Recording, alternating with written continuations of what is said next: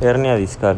La hernia discal es una patología que solamente sucede en los seres humanos. Esto es debido a que la posición erecta que mantenemos los seres humanos produce degeneración discal.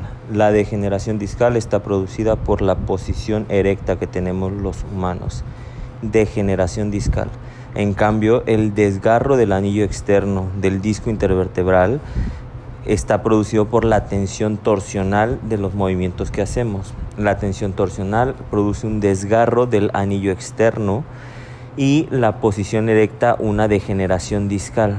Esto va a producir una herniación del núcleo pulposo.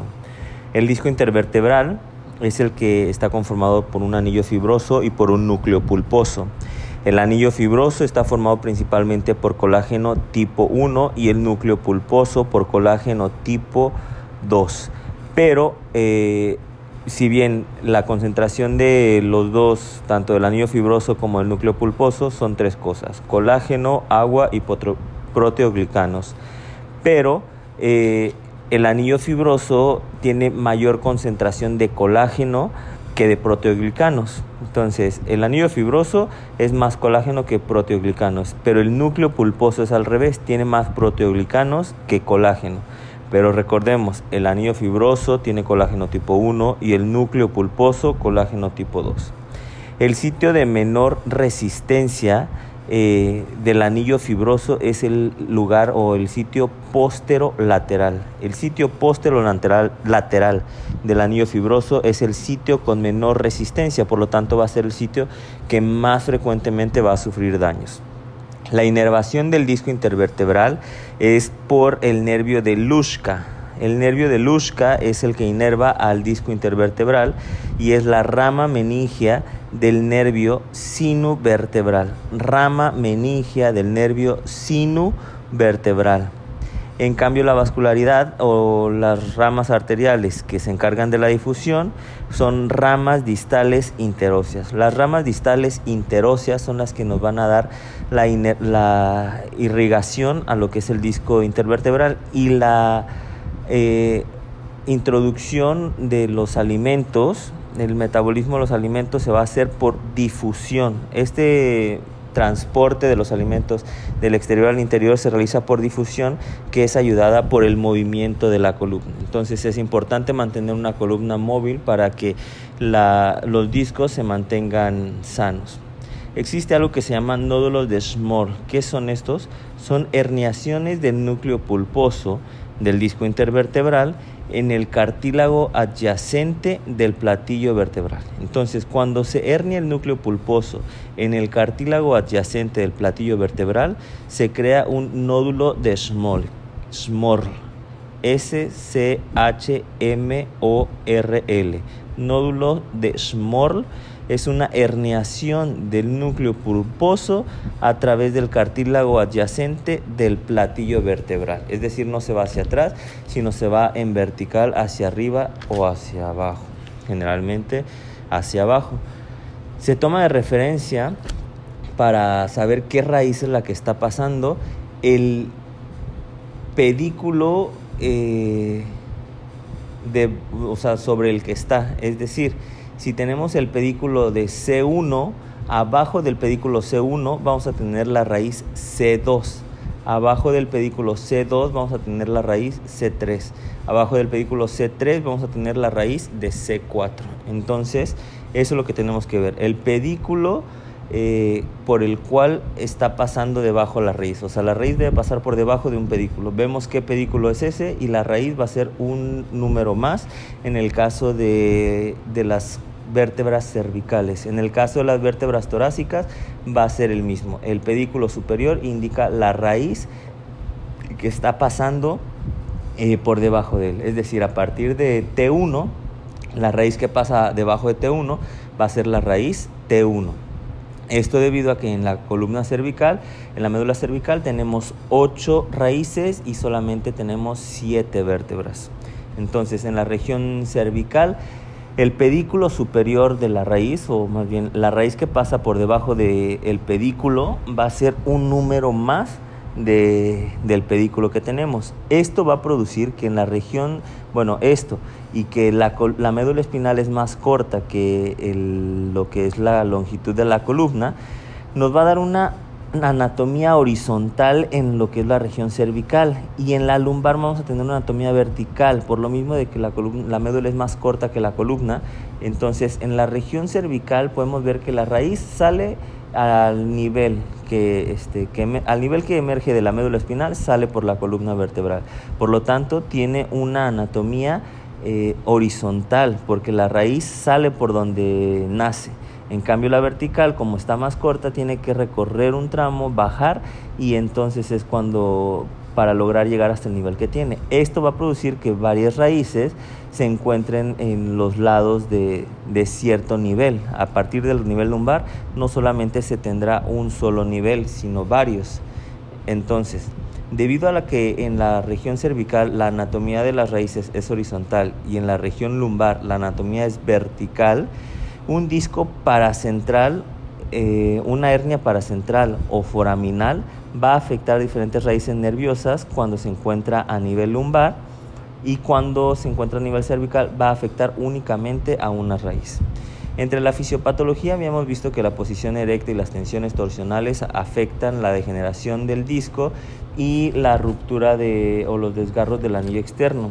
Entre estos se ha descubierto que hay una molécula implicada en la degeneración discal por pérdida de agua, que es la aquaporina. Aquaporina 1 es una molécula implicada en la degeneración discal por pérdida de agua.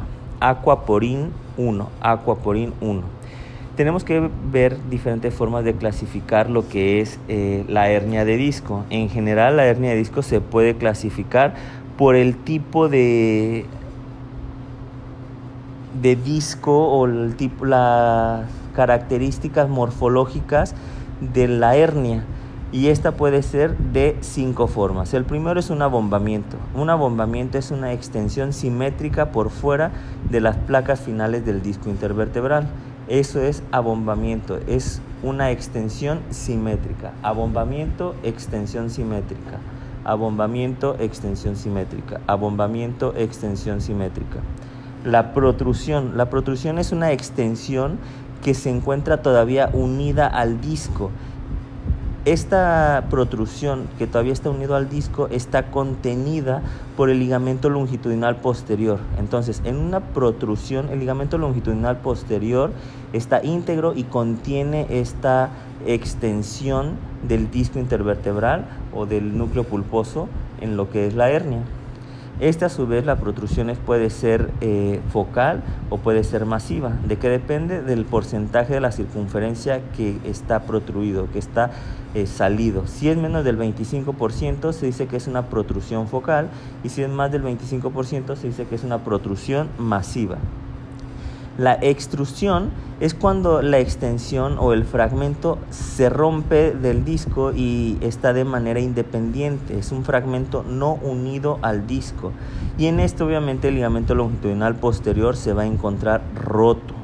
Entonces, cuando el ligamento longitudinal eh, posterior está roto y el fragmento que sale o que se extiende o que protruye está no unido al disco, se dice que es una extrusión.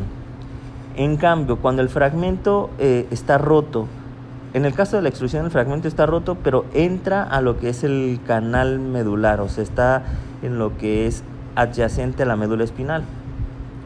Pero hay veces que, porque en la extrusión atravesó el ligamento longitudinal posterior roto, pero ¿qué pasa si el fragmento se rompe, no está unido al disco, pero tampoco está roto el ligamento longitudinal posterior, pues obviamente va a viajar entre el cuerpo vertebral y el ligamento longitudinal posterior y va a ser un fragmento migrado contenido por el ligamento longitudinal posterior y a esto se le llama secuestro. Entonces, protrusión es una extensión del disco que se mantiene unida hacia el canal medular, pero con ligamento longitudinal posterior íntegro. Cuando el la hernia o el segmento, el fragmento que está herniándose, se separa del disco y atraviesa el ligamento longitudinal posterior, es decir, cuando está roto el ligamento longitudinal posterior y lo atraviesa, se dice que es una extrusión. Y cuando no está roto el ligamento longitudinal posterior, pero sí está separado el segmento de la hernia del resto del disco, es un secuestro, porque es un fragmento migrado contenido por el ligamento longitudinal posterior.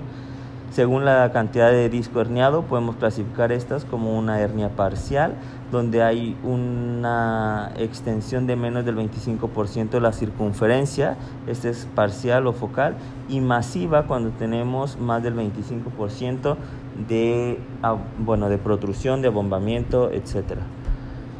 La clasificación según su localización de las hernias las tenemos en cuatro tipos de hernias. La primera es una eh, hernia central, donde la protrusión obviamente es justo en la parte central posterior del disco intervertebral. Este tipo de hernia se, se, asocia con dolor de espalda solamente y ya en ocasiones muy rara puede ser causa de síndrome de caudequina eh, y lo cual refiere es una emergencia quirúrgica. Recordemos que el síndrome de cauda equina lo vamos a encontrar en pacientes que tienen eh, una lesión de lo que son las raíces lumbares eh, inferiores, L2 o inferior, y las raíces sacras afectadas. Entonces, el síndrome de caudequina puede ser causado por una hernia de disco central, que se asocia generalmente a solo dolor, pero también puede causar síndrome de cauda equina. Una hernia paracentral son las hernias localizadas de manera posterolateral. Recordemos que la zona posterolateral del disco intervertebral o del anillo fibroso es la zona más débil del disco, por lo tanto es este tipo de hernia, la paracentral, es la más común. Incluso el se está reportado que el 95% de las hernias van a ser paracentrales. Entonces, en este caso se va a afectar la raíz del nervio que desciende, eh, por ejemplo, en, en, lo que es el disco intervertebral entre L4 y L5, se va a afectar a la raíz L5, porque está de manera paracentral. En el caso de la siguiente tipo de hernia es foraminal o extraforaminal, esta es la menos frecuente y va a afectar a la raíz superior saliente. En el caso del disco entre L4 y L5 va a afectar a L4. Y en la último tipo, que es la axilar, se va a afectar tanto las raíces que salen como las que descienden. Eh, es decir, en L4 L5 va a afectar tanto a L4 como a L5. Entonces, recordemos que en la zona lumbar la raíz se asocia con el con el pedículo superior, es decir, el pedículo que está arriba de la raíz es el que indica la raíz que está en ese caso saliendo, pero también se puede encontrar que haya una raíz este, inferior porque está corriendo está hacia abajo en lo que son los nervios en las raíces lumbares. Entonces, el más común es la, es la hernia paracentral. En esta hernia paracentral, lo que se va a afectar va a ser el, la raíz que está descendiendo, es decir, no la raíz que surge a ese nivel, sino la que está corriendo por debajo de él. En la raíz paracentral se lesiona la raíz inferior, la que está descendiendo. En la raíz foraminal o extraforaminal se daña la raíz que está saliendo a ese nivel. Entonces, paracentral, cuando tenemos una hernia paracentral en L4, L5, la raíz afectada es L5. Y en una hernia foraminal a en L4, L5, la que está afectada es la raíz L4. El último tipo de hernia, según su localización, es la axilar. Y en la axilar va a afectar tanto a las raíces superiores como a las inferiores. Y el, la hernia central, recordemos, eh, generalmente solamente es dolor de espalda, pero en algunas situaciones se asocia con lo que es caudequina. Y la caudequina generalmente es una parálisis flácida, por lo tanto va a ser un dato de, o una necesidad de descompresión eh, quirúrgica urgente. Después, Las hernias eh, discales las podemos tener en dos niveles principalmente, en lo que es la hernia cervical o lo que es la hernia lumbar. Hablaremos un poquito de cada una de ellas, pero solo hagamos una recapitulación primero de lo que es las generalidades de hernia discal.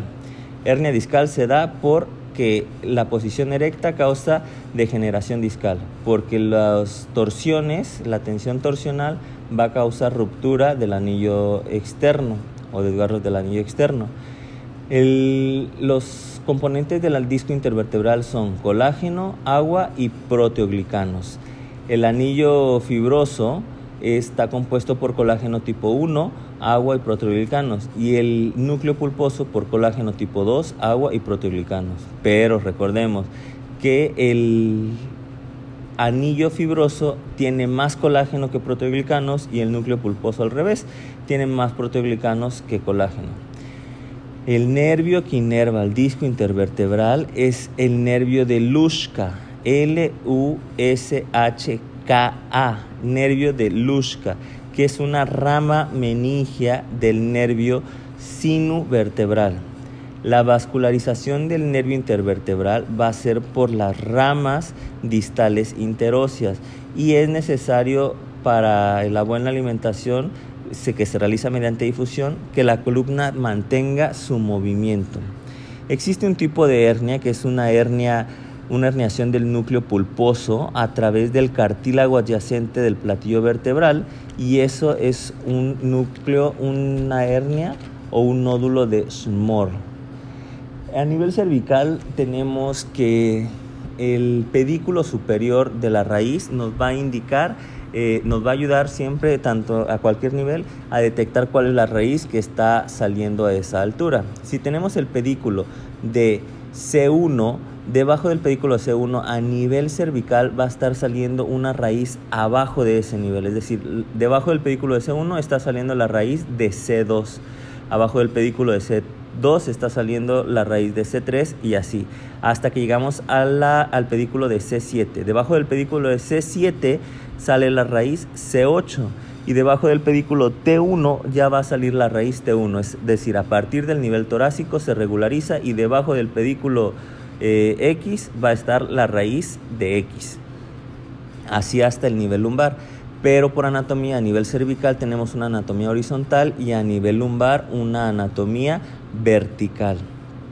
Esto va a hacer que cuando tenemos una hernia a nivel cervical solamente se va a afectar una raíz, pero cuando tenemos a nivel lumbar se van a afectar dos raíces, ¿de acuerdo? Eh, existe una molécula implicada en lo que es la degeneración discal por pérdida de agua que se llama aquaporin 1. Según el tipo morfológico de, la hernia puede clasificarse por abombamiento, protrusión, extrusión o secuestro. El abombamiento es una extensión simétrica por fuera de las placas finales. Abombamiento, extensión simétrica. Abombamiento, extensión simétrica. Abombamiento, extensión simétrica. Protrusión es una extensión que sigue unida al disco y está contenida por el ligamento longitudinal posterior, que el cual se encuentra íntegro. Entonces, protrusión es una extensión que todavía continúa unida al disco. Protrusión.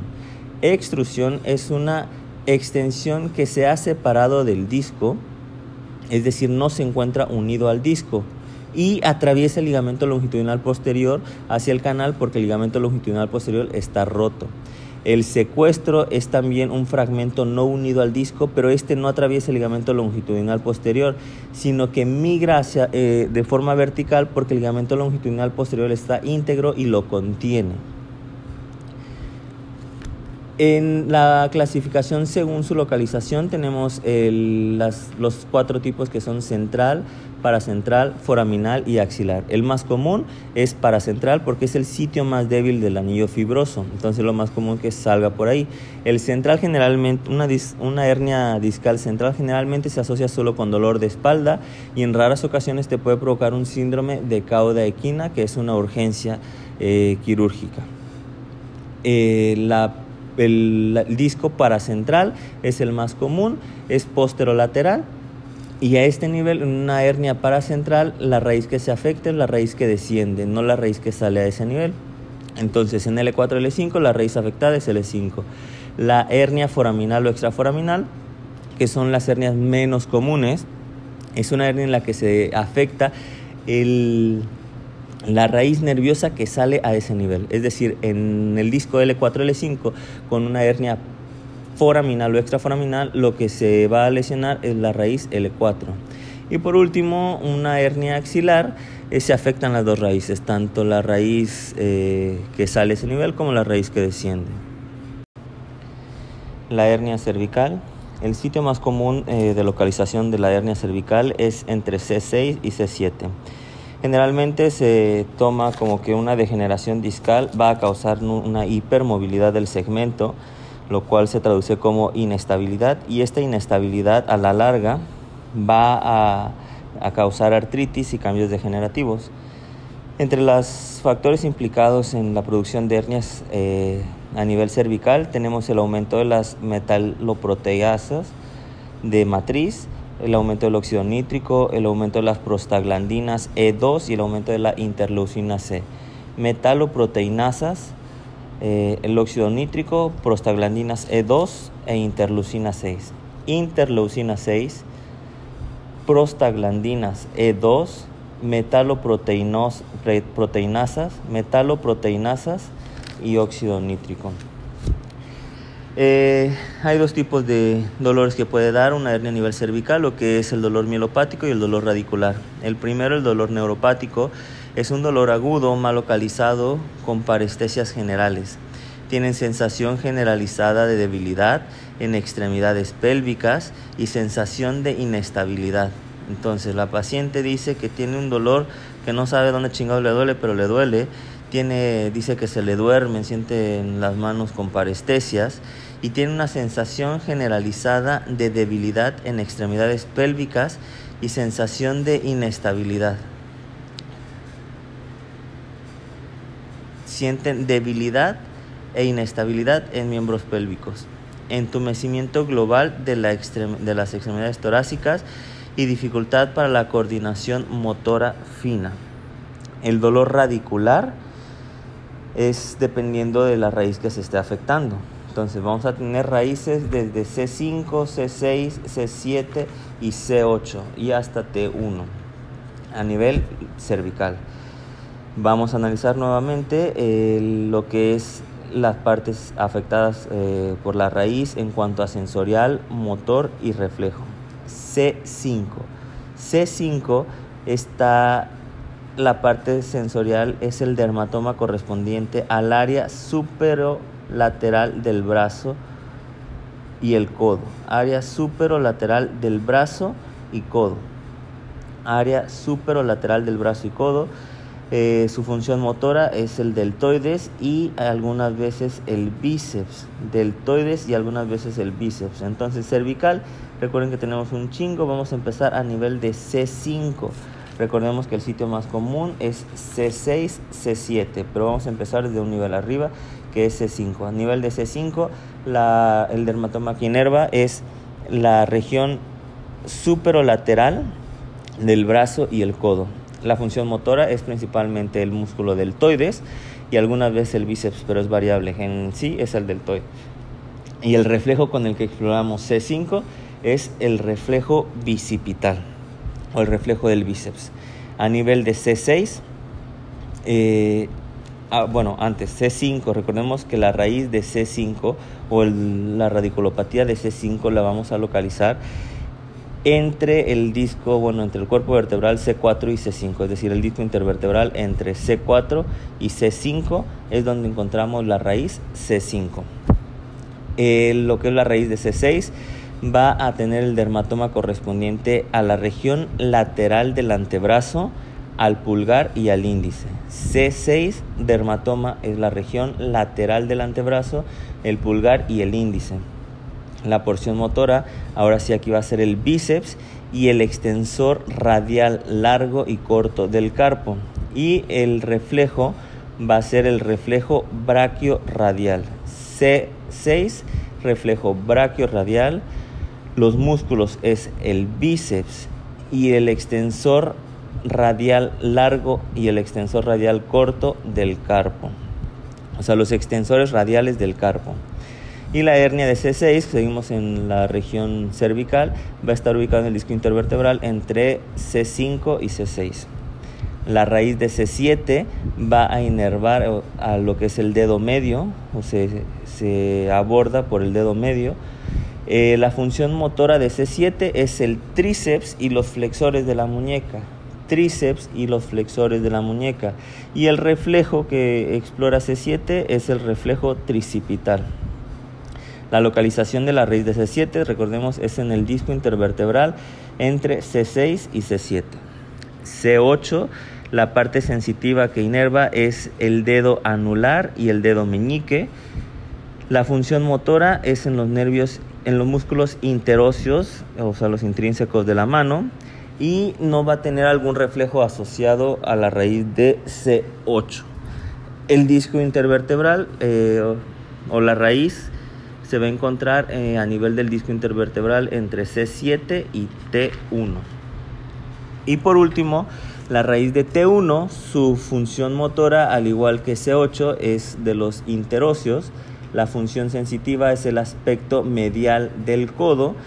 Él no tiene ningún reflejo asociado y la localización de T1 va a ser entre T1 y T2. Como recapitulación, podemos ver primero la parte sensitiva. La parte sensitiva vemos que las raíces van distribuyéndose de, de la región superolateral del antebrazo va descendiendo por la región lateral a nivel de la mano en lo que son los dedos, gira o se convierte hacia el lado medial y después sube nuevamente hacia la porción superomedial de la extremidad torácica, es decir, C5. C5 es la región superolateral del brazo y el codo, superolateral del brazo y el codo. Estamos ahorita entonces en la zona lateral o la zona externa del brazo y el codo. Después de C5 tenemos C6. C6, abajo del codo está el antebrazo. Entonces C6 es la región lateral del antebrazo y llega hasta la mano en el pulgar y el índice, los cuales están también en la zona lateral del miembro eh, torácico. C6. C7 es el dedo medio. Dedo medio C7.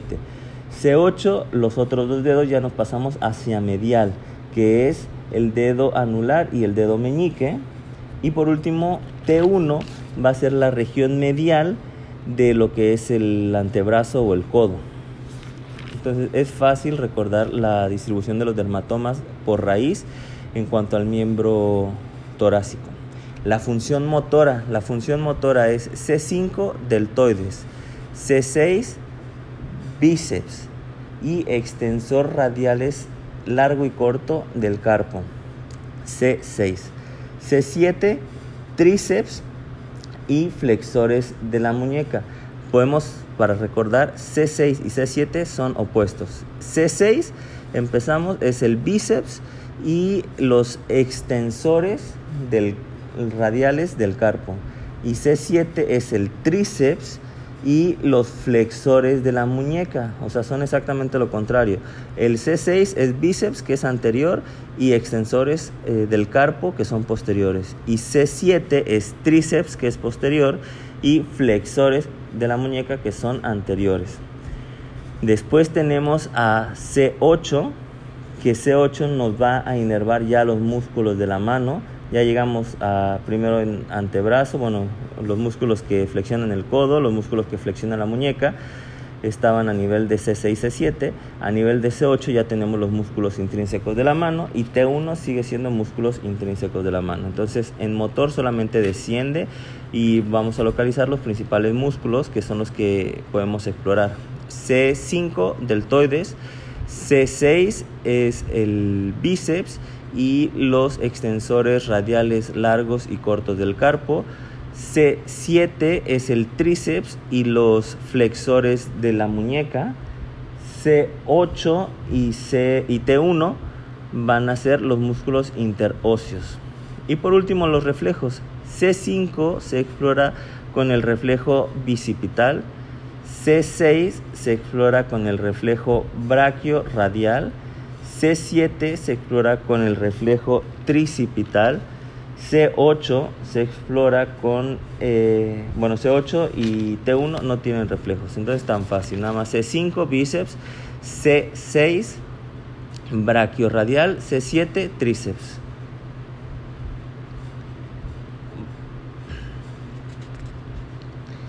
Bueno, ese es por parte de cuando exploramos las raíces cuando exploramos o analizamos cada una de las raíces en su parte motora, en su parte sensitiva y en su parte pues por el reflejo asociado. Pero también hay diferentes pruebas que nos pueden ayudar a valorar lo que son las hernias discales.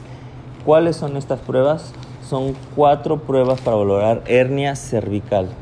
Estas pruebas son la prueba de Spurling, la maniobra de compresión, el alivio de la abducción del hombro, y la, la prueba de Valsalva. Eh, también tenemos un signo que se llama el signo de Hoffman. Entonces vamos a tener cuatro pruebas o cuatro maniobras y un signo que nos van a ayudar a identificar o explorar lo que son las hernias cervicales. ¿De acuerdo? ¿Cuáles son estos, estas maniobras y este signo? Es la maniobra o la prueba de Spurling la maniobra o prueba de compresión, el alivio de la abducción del hombro, la prueba de Valsalva y el signo de Hoffman. Primero veamos eh, Spurling. ¿Qué es Spurling? Spurling es una maniobra que nos va a ayudar a definir patología de la raíz del nervio cervical. Va a ser positivo cuando se presente dolor en el dermatoma ipsilateral al mover el cuello en, el en extensión, más rotación hacia el lado afectado, que es el ipsilateral, más presión hacia abajo sobre la cabeza. Entonces, Spurling es cuello en extensión, rotación hacia el lado que está doloroso y presión hacia abajo. Extensión, rotación hacia el lado afectado y presión sobre la cabeza, eso es Spurling. La maniobra de compresión Está utilizada para explorar hernias discales a nivel del agujero de conjunción o las carillas articulares, que es nada más se realiza una compresión vertical del cuello y este va a ser positivo si tenemos dolor al momento de hacer la compresión. Eh, el alivio de la abducción del hombro, lo que se va a hacer es abducir el hombro y con el codo flexionado más la colocación de la mano en la parte superior de la cabeza. Entonces, abducimos hombro, flexionamos el codo y colocamos la mano en la parte superior de la cabeza y esa es la maniobra del alivio de la abducción del hombro y va a ser positiva cuando el dolor radicular se va a quitar. Si después de uno o dos minutos causa dolor nuevamente, tenemos que buscar una neuropatía compresiva distal. Y por último, la maniobra de Valsalva que nos va a ayudar a, inspeccionar o explorar hernias discales o tumores y consiste en que va a contener la respiración del paciente y va a hacer esfuerzo como si evacuara el intestino. Si cuando realiza esto se presenta dolor en la columna cervical, va a ser por un aumento de la presión en esta región y probablemente sea asociado a una hernia discal o a algún tumor. Y por último, el signo de Hoffman es una flexión de los dedos de la mano al golpear la uña del segundo o tercer dedo. Es decir, golpeamos la, golpeamos la uña del segundo o tercer dedo y el paciente va a empezar a flexionar los dedos. Nuevamente, tenemos cuatro pruebas y un signo. La prueba de Spurling, la prueba o la maniobra de compresión, la maniobra de alivio de la abducción del hombro, la de Valsalva y el signo de Hoffman es el último. Entonces, Spurling, patología de la raíz cervical, maniobra de compresión en el agujero de conjunción o carillas articulares, alivio de la abducción del hombro, es para explorar radiculopatía o neuropatía compresiva distal. Valsalva es por eh, presión eh, cervical y el signo de Hoffman es una flexión de los dedos de la mano al golpear la uña del segundo o tercer dedo. Signo de Hoffman. La radiografía que se pide en lo que son las hernias cervicales va a ser la AP lateral. Y en estas vamos a ver que va a haber una pérdida de la lordosis, una disminución del espacio discal, artritis facetaria y disminución de lo que es el foramen. Eh, en cuanto al ATAC, ATAC nos va a servir para detectar lo que es estenosis. Se puede clasificar como una estenosis absoluta cuando la longitud sagital del, del canal es menor de 10 milímetros. Esto se hace en las mediciones se hacen en una tomografía, recordemos. Entonces, cuando en una tomografía observamos que el diámetro sagital del canal va a tener menos de 10 milímetros, se dice que es una estenosis absoluta. Lo normal es que el canal, el diámetro sagital de el diámetro sagital del canal por lo general mide 13 milímetros, más de 13 milímetros. Entonces, si tiene más de 13 milímetros es normal. Si tiene entre 13 y 10 milímetros es una estenosis relativa y si tiene menos de 10 milímetros es una estenosis absoluta. Estos valores se tienen que hacer en TAC. Entonces, si nos preguntan cuál sería de estos, el primer estudio o el estudio de elección más bien, el estudio de elección para evaluar eh, hernias discales es la resonancia, pero primero se inicia con radiografía. El tratamiento eh, primero que tenemos que dar en las hernias cervicales siempre va a ser tratamiento conservador, ya que hasta el 80% de los pacientes que reciben tratamiento conservador van a tener mejoría. ¿Cómo se va a dar este tratamiento conservador? Son tres fases. Las primeras dos semanas se le llama fase dolorosa aguda y en esta vamos a dar tratamiento con AINES, esteroides y con frío local. AINES, esteroides y frío local. Eso es lo que se da en la primera fase, que es la fase aguda. En la segunda fase, que es la fase intermedia de curación, dura es la semana 3 y la semana 4. Y en esta lo que vamos a hacer son ejercicios isométricos o de estiramiento. Ejercicios isométricos o de estiramiento. Y por último, en la cuarta semana, que es la fase de rehabilitación, vamos a hacer ejercicios isométricos, modificación del lugar de trabajo y lo que es la higiene postural. Repitamos, tenemos tres fases del tratamiento conservador. Es importante saberlas porque hasta el 80% de los pacientes van a mejorar con este tratamiento. La primera fase son las primeras dos semanas, una o dos semanas.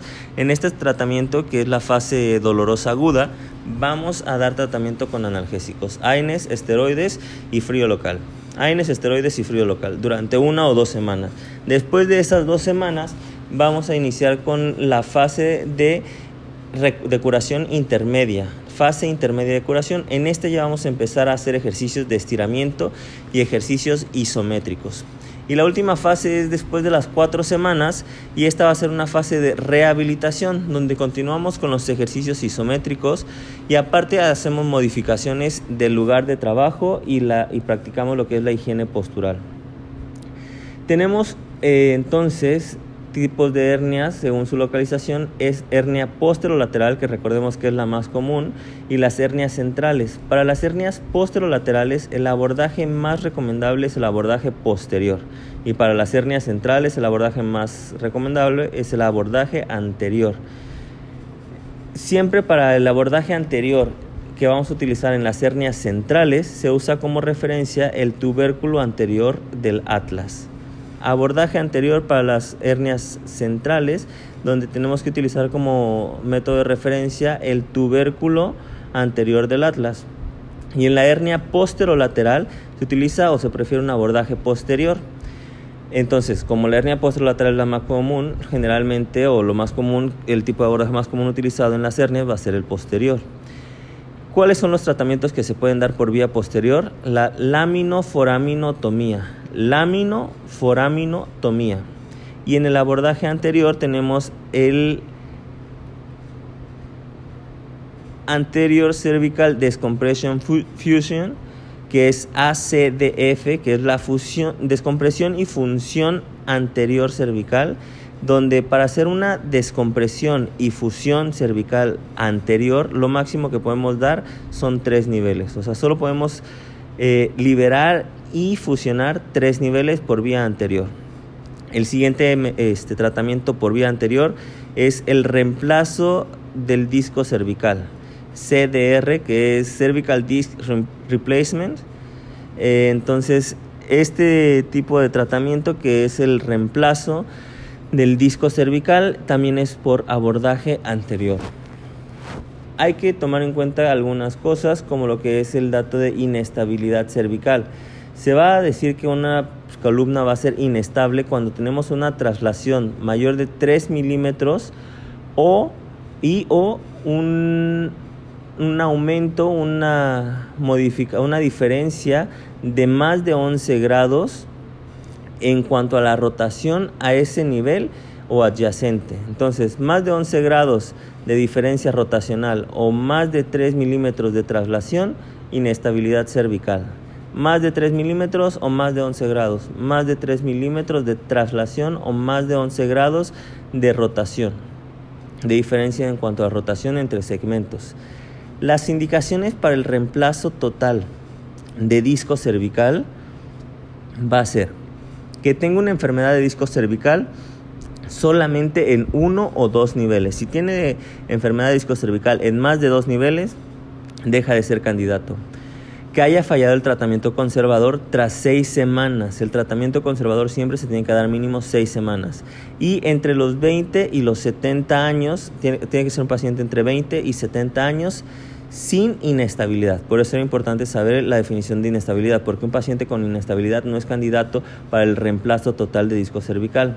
Entonces, candidatos para reemplazo total de disco cervical son pacientes entre 20 y 70 años que no tienen inestabilidad, que ya se les dio tratamiento conservador y que no funcionó, y que tienen enfermedad de disco cervical en máximo dos niveles. Ahora continuaremos con lo que es la hernia discal lumbar. La hernia discal lumbar, el sitio más común de afectación es L5S1 y por lo general es más común en mujeres.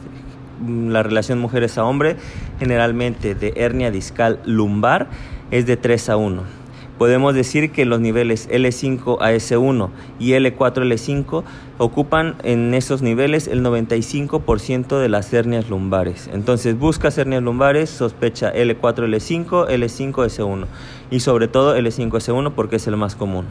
El cuadro clínico de una hernia discal lumbar es un dolor radicular, una lumbalgia que mejora al pararse o un síndrome de caudequina. Hasta el 10% de los pacientes va a tener síndrome de caudequina asociado a una hernia discal lumbar y anestesia en silla de montar.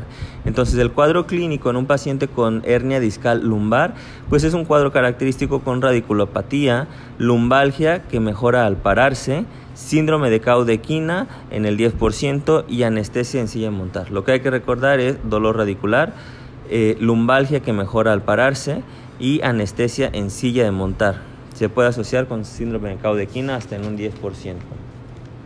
Al igual que en la parte cervical, la región lumbar la tenemos que explorar de acuerdo a la raíz que creemos que está afectada. Pero para podernos dar una idea y, dónde localizarlo por clínica, tenemos que ir explorando cada una de las raíces. ¿Cuáles raíces vamos a explorar? La raíz L3, L4, L5 y S1.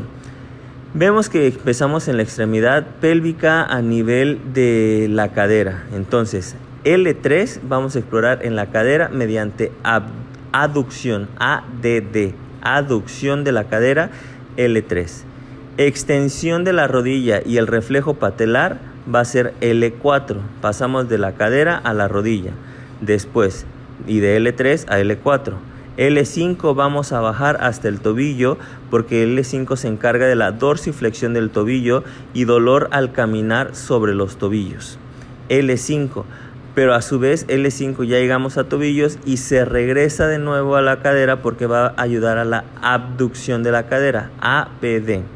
Por último, el nervio de la raíz S1 se trata de pegar ahí al conjunto de nervios lumbares y dice, ah, bueno, pues yo si me daño voy a tener debilidad a la flexión plantar del tobillo y la disminución del reflejo del tendón de Aquiles. Recordemos que pues una guía o una mnemotecnia de S1 es que S1 es de salto, entonces es cuando eh, se hace la flexión plantar del tobillo y está afectado el reflejo del tendón de Aquiles. En, tendón de Aquiles. En cambio, el E5 es dolor al caminar, pero sobre los tobillos. Esto es si exploramos de forma independiente cada una de las raíces, pero también podemos eh, explorar ciertos test que se llaman test provocativos. Tenemos seis test provocativos en la región lumbar. Los seis test provocativos de la región lumbar son el LASEG, el test de LASEG, el signo de la cuerda de arco, el signo de Kernig, la prueba de Nafziger, la prueba de Milgram y la marcha de Trendelenburg. Otra vez, seis test provocativos. LASEG, cuerda de arco, Kerning, Nafziger, Milgram y marcha de Trendelenburg. La prueba de la SEG ya la conocemos y es la prueba donde se presenta dolor al flexionar la cadera entre 30 y 70 grados. Este se ve agravado por la flexión dorsal del tobillo. La prueba de la SEG es el hallazgo físico más importante de un buen candidato a cirugía o a tratamiento quirúrgico, es decir, el paciente con hernia discal que presente la SEG positivo hay que tomarlo en cuenta porque esos son los buenos candidatos para el tratamiento quirúrgico. El siguiente signo es el signo de la cuerda de arco. El signo de la cuerda de arco consiste en que una vez que aparece el dolor con la maniobra de la SEG, se flexiona la rodilla hasta apoyar el pie sobre la cama, manteniendo la cadera flexionada. Si el dolor se atenúa, el dolor quiere decir que es por una causa del nervio ciático, pero si el dolor permanece, es el dolor originado en lo que es la articulación de la cadera. Entonces, se flexiona la cadera entre 30 y 70 grados y se produce la maniobra de la SEG. Después de ahí, ya que se tiene flexionada la cadera o ya que se realizó el signo de la SEG, se presiona o se flexiona la rodilla hasta que el pie se apoye sobre la cama, manteniendo la cadera flexionada. Si el dolor se atenúa, es causado por el nervio ciático, pero si el dolor permanece, es un dolor que está completamente relacionado a la articulación de la cadera. El signo de Kernig es la respuesta rígida de la nuca al aproximar el tronco a las rodillas, es decir, cuando se realiza la flexión de la cadera. Y este es un signo que muchas veces nos orienta sobre la patología de la meningitis. Es una prueba característica que nos va a hacer pensar en meningitis. La prueba de Nafziger es la que se realiza comprimiendo las venas yugulares por 10 segundos hasta que el paciente, la cara del paciente se enrojezca y entonces se pide al paciente que tosa. Y si este, esta acción de toser produce dolor, se dice que la prueba de Nafziger es positiva. Y esto se interpreta como que hubo un aumento de la presión intratecal al elevar la presión del líquido cefalorraquídeo. Por lo tanto, también nos hace referencia o nos hace pensar en una patología meningia. Después tenemos eh, la prueba de Milgram. La prueba de Milgram no es otra cosa más que dolor al elevar la pierna recta por 30 segundos en supino. Prueba de Milgram, dolor al elevar la pierna recta por 30 segundos en supino. Y la marcha de Trendelenburg es una marcha característica por debilidad del glúteo medio, el cual está inervado por L5. Glúteo medio está inervado por L5.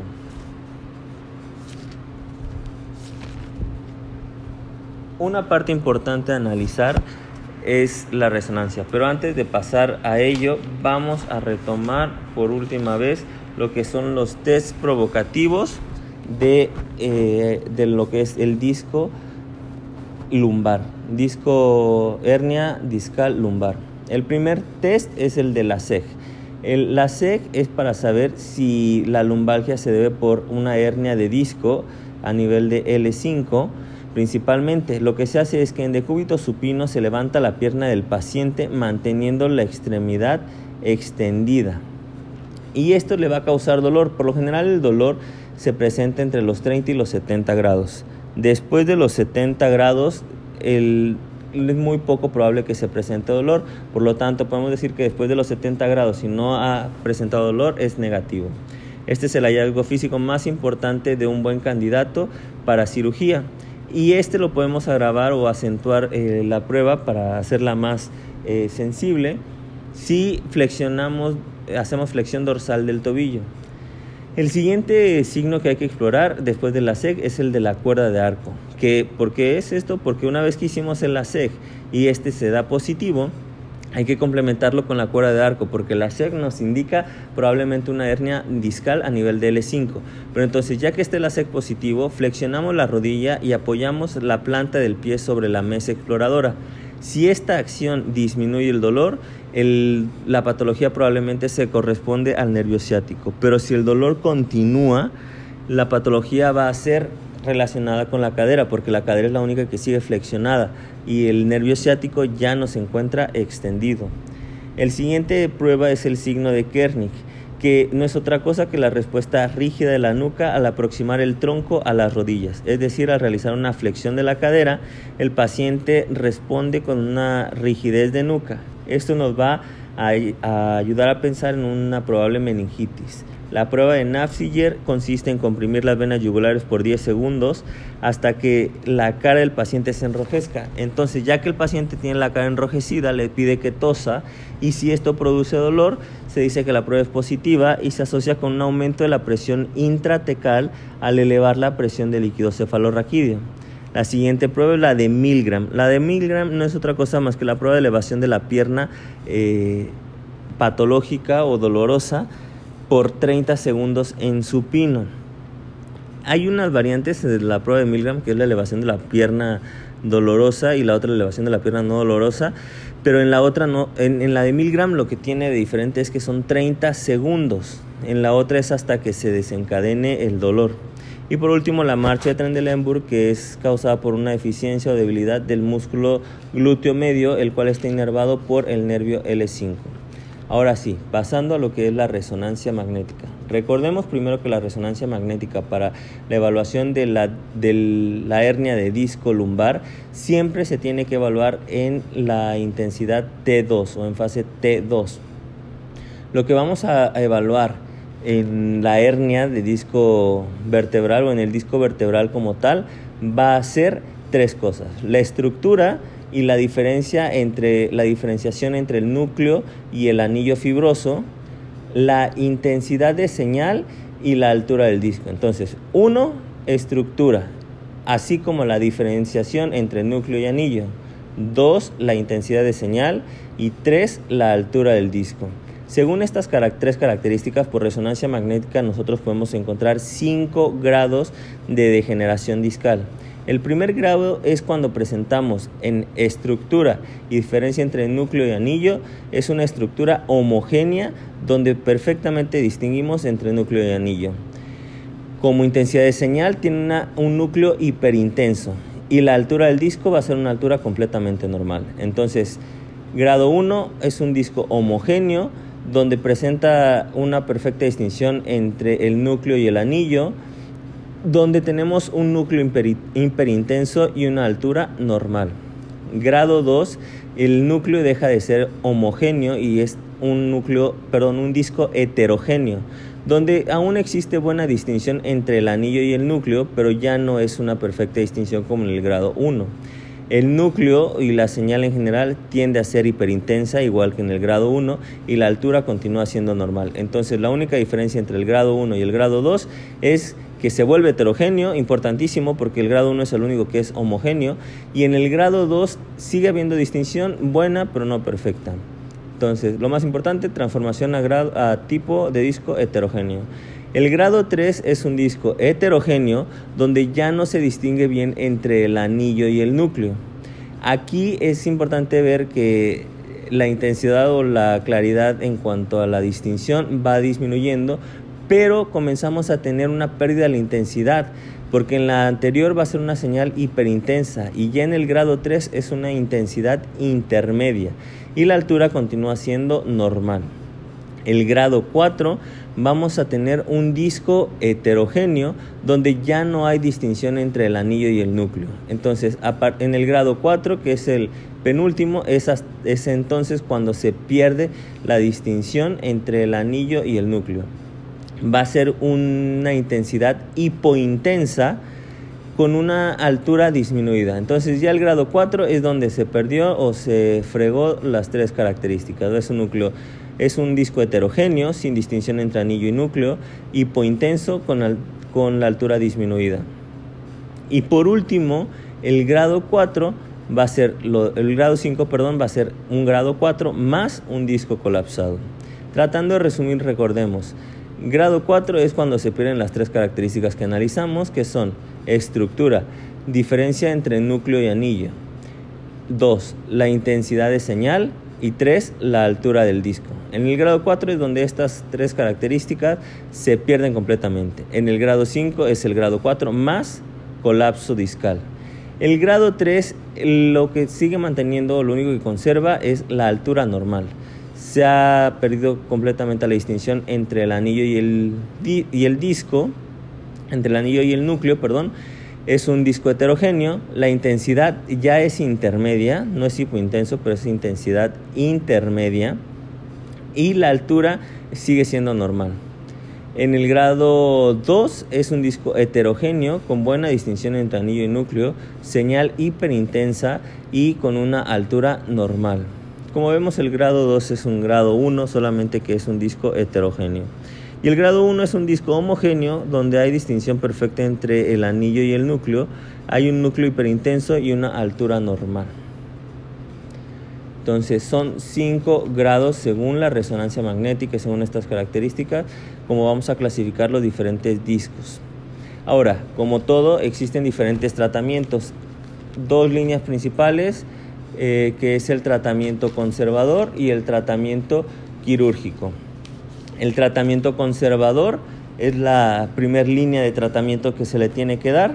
Se mencionan algunos textos que entre el conservador y el quirúrgico existe el tratamiento con inyección de corticoesteroides selectivos en la raíz nerviosa. Pero bueno, algunos lo clasifican dentro del conservador. El tratamiento conservador como tal consiste en reposo, AINE y fisioterapia. La fisioterapia son ejercicios de extensión, tracción. Ejercicios de extensión, tracción es la fisioterapia. Entonces, reposo, AINES y fisioterapia es el tratamiento conservador de primera línea. Está reportado que hasta el 90% va a presentar mejoría con el tratamiento conservador y muchas veces este tratamiento conservador se asocia por la reabsorción por macrófagos. Se ha visto que los discos, las hernias discales, se reabsorben con el paso de los tiempos, probablemente por reabsorción por macrófagos. Entonces, tratamiento conservador, reposo, AINES, ejercicios de extensión, tracción. Ejercicios de extensión y tracción.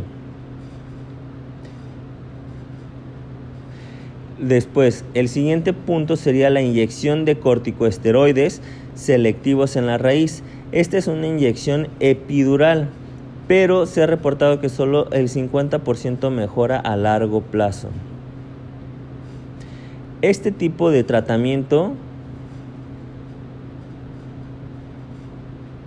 es cuando lo podemos utilizar cuando el disco se ha extraído por tratamiento quirúrgico y no cuando el disco se ha contenido. O sea, después de que se da tratamiento eh, quirúrgico, se puede utilizar la inyección de corticosteroides selectivos en la raíz nerviosa de forma epidural, pero se prefiere en los, discos, en los pacientes que se extrajo todo el disco y no en los que se contuvo únicamente. Recordemos que esta, este tratamiento con inyección de corticosteroides selectivos en la raíz nerviosa solamente presenta un 50% de mejoría, o sea, los 50% de los pacientes presentan mejoría a largo plazo. Por último, el tratamiento quirúrgico son tres principales tratamientos quirúrgicos que podemos utilizar en las hernias de disco lumbar, que es la microdisectomía, la disectomía abierta y la hemilaminectomía. Entonces, microdisectomía, disectomía abierta y la hemilaminectomía. El procedimiento de elección o que más comúnmente se requiere o se utiliza es la microdisectomía, que es una escisión microscópica del disco lumbar. Quitamos el disco lumbar de forma microscópica. Después, la disectomía, vamos a decir que una disectomía, o sea, el retirar el disco, la escisión del disco, va a estar completa cuando tenemos cuatro cosas. O sea, cuando terminamos de hacer una disectomía tenemos que asegurar estas cuatro cosas para decir que se ha completado de manera correcta. Primero, el receso lateral se debe de descomprimir, o sea, debe estar se debe descomprimir o debe estar descompreso, el receso lateral. Número dos, el disector de 90 grados va a deber, debe poder sondear en la parte posterior del cuerpo vertebral cefálico, en la parte posterior del cuerpo, cuerpo vertebral caudal y en el espacio discal. Entonces, el disector de 90 grados debe poder sondear tanto en la parte posterior del cuerpo vertebral cefálico, la parte posterior del cuerpo vertebral caudal y en el espacio discal. Además, como número 3, se puede realizar la maniobra de helicóptero, que es precisamente esto, girar eh, el, el disector de 90 grados debajo de la raíz, revisar sin restricciones el, con el disector de 90 grados. Entonces, maniobra de helicóptero, que es debajo de la raíz nerviosa, sin restricciones. Se puede girar el, el disector de 90 grados debajo de la raíz nerviosa eh, sin restricciones. Esa es la maniobra de helicóptero. La otra es en cuanto a los cuerpos vertebrales. La 3 es en cuanto a la raíz nerviosa, maniobra de helicóptero. Y la 4 es que la raíz nerviosa es libremente retráctil, tanto medial como lateral. O sea, se puede retraer eh, la raíz. Entonces, las cuatro características que debe tener una disectomía para decir que está completa es que el receso lateral se haya descomprimido, que el receso lateral se haya descomprimido, eh, que el disector de 90 grados pueda sondear en la parte posterior del cuerpo cefálico, del cuerpo vertebral cefálico, en la parte posterior del cuerpo vertebral caudal y en el espacio discal. Se puede realizar la maniobra de helicóptero, que es girar debajo de la raíz eh, nerviosa sin restricciones con el uso del mismo disector de 90 grados y que la raíz nerviosa debe ser libremente retráctil, tanto medial como lateral. Para terminar solamente hay que recordar que los predictores positivos para un buen resultado quirúrgico son los pacientes cuya principal queja es el dolor en la pierna, que tienen un LASEG positivo y cuya debilidad se relaciona directamente con la compresión observada en la médula en la resonancia magnética. Entonces, los pacientes que dicen que lo que más les aqueja es el dolor en la pierna, cuando realizamos la prueba de la SEG es positiva y que la debilidad en las extremidades pélvicas se relaciona con lo observado, con la raíz observada en la resonancia magnética, esos son los pacientes que tenemos que eh, llevar para tratamiento quirúrgico. Los tipos de abordajes quirúrgicos van a depender del separador utilizar y los tipos de abordaje va a ser el abordaje para el separador de McCulloch, M-C-C-U-L-L-O-C-H, separador de McCulloch o para el separador tubular de 14 a 16 milímetros de diámetro son los más utilizados. Entonces los dos abordajes, abordaje para el separador de McCulloch o el abordaje para el separador tubular.